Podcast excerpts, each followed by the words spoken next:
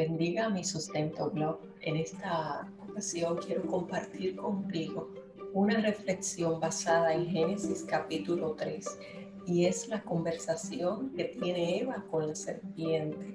Y es que la serpiente inicia una conversación que parece muy inofensiva con Eva. Y ella comienza diciéndole, así que Dios le ha dicho que no coman del árbol. Y cuando vemos esta cuestionante, nosotros decimos que cuál era la intención. Sabemos que la intención clara era engañar a la mujer, aprovecharse de esa ingenuidad de la mujer y engañarla en algo que ya Dios le había especificado tanto a Eva como a Adán de algo que ellos no debían hacer. Entonces dice la Biblia que Eva prestó sus oídos.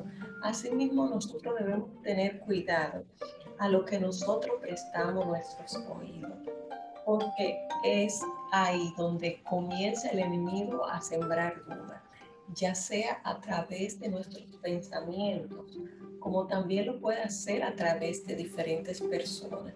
Y debemos estar atentos teniendo un discernimiento acerca de lo que el, enemigo quiere sembrar en nuestros corazones.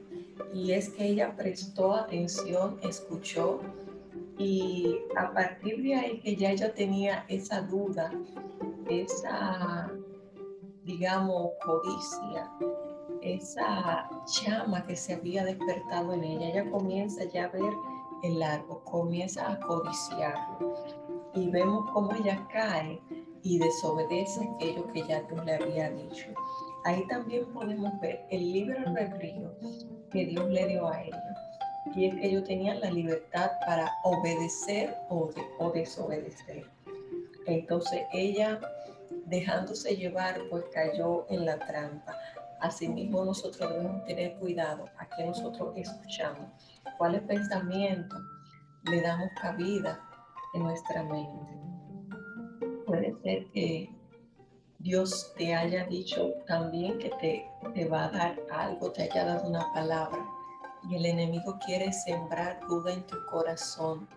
Dios quizás te prometió que tus hijos iban a venir a Cristo.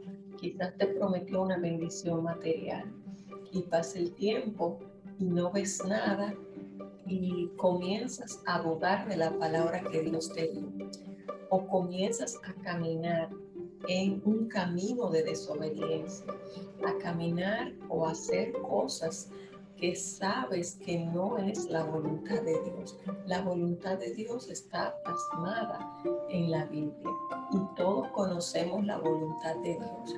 Se van a acercar personas a ti que te van a decir, no, tú no le haces daño a nadie, si tú haces esto. O te van a decir, todo el mundo hace eso. Eso es algo normal. Pero nosotros conocemos los estándares de la Biblia. Puede ser que en el mundo muchas cosas sean normales. Pero sin embargo, Dios nos advierte, así como advirtió a Adán y a Eva, de qué cosas nosotros debemos hacer. La Biblia dice, todo me es lícito, mas no todo me conviene podemos, tenemos albedrío para hacer todo lo que nosotros eh, queramos hacer. Sin embargo, debemos considerar que todo lo que podemos hacer no nos conviene. Que si otros desobedecen, nosotros no debemos caminar en ese camino. Vemos ya al final cuáles fueron las consecuencias que vinieron para Adán y Eva por esa desobediencia. Y es que todo pecado trae consecuencias, ya sea en ese momento o puede ser más adelante. Por eso nosotros debemos de, si necesitamos sabiduría, pedírsela al Señor. Eh, la serpiente le dijo a ella, eh, Dios sabe que cuando ustedes coman, ustedes van a ser igual a Él, ustedes van a tener sabiduría. Y así muchas veces nosotros eh, como incautos eh, queremos transitar un camino eh, en el cual Dios no nos ha dicho que caminemos. Ella quiso alcanzar sabiduría. La Biblia dice que si queremos sabiduría, pues que se la pidamos al Señor y que Él no la va a dar. Entonces, eh, ¿qué es lo que tú necesitas? ¿Cuál es la petición que tú tienes delante del Señor? ¿Qué es eso que te están ofreciendo que hagas y que tú sabes que ya Dios te ha advertido eh, que no debes hacer? Entonces debes tener cuidado, debes ser cauteloso en saber qué estás escuchando, qué estás codiciando hacer. Debes renunciar, debes reflexionar, debes cerrar tus oídos y prestar atención a la palabra, porque sabemos que el enemigo viene para matar, para robar, para destruir. Él no quiere nada bueno para ti.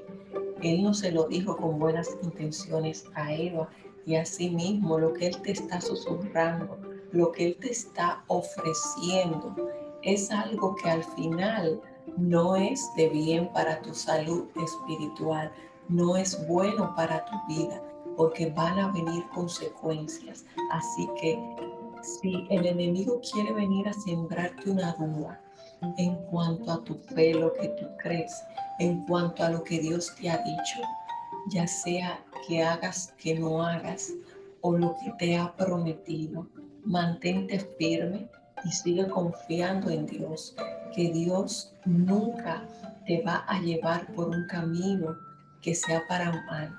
La Biblia dice, porque mis pensamientos para ustedes son pensamientos de paz y no de mal, para darle el fin que esperan. O sea que Dios no te está eh, impidiendo que tú hagas algo simplemente para fastidiarte.